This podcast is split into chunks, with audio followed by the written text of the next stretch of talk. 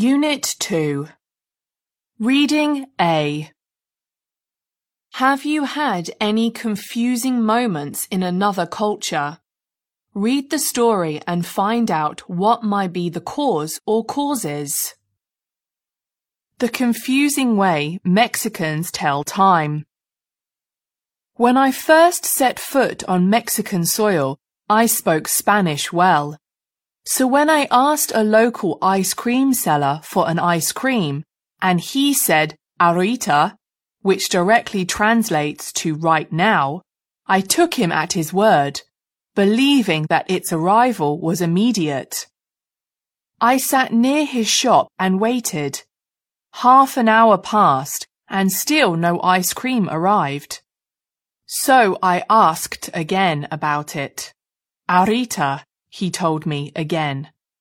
His face was a mix of confusion and maybe even embarrassment. I was torn.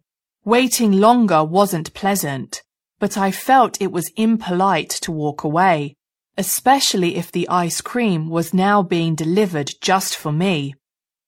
But finally, after waiting too long, I made a rush for the nearest bus to take me home.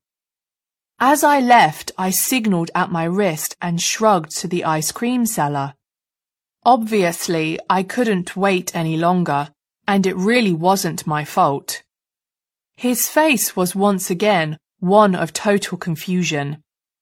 This experience faded from my memory until years later when I came back to live in Mexico. I discovered that understanding ahorita took not a fluency in the language, but rather a fluency in the culture. When someone from Mexico says ahorita, it should almost never be taken literally. Its meaning changes greatly with context. As a linguist told me, ahorita could mean tomorrow, in an hour, within five years, or never. It is even used as a polite way of saying no thanks when refusing an offer. Difficulty in explaining what I have come to call Ahorita time is a reflection of different cultural understandings of time. Since I moved to Mexico, my attitude towards time has changed dramatically. I don't worry so much about being late. I am generally still on time for appointments, but when I'm not, I don't panic. Ironically, it would seem that ahorita time has actually allowed me to live far more in the right now than I ever did before.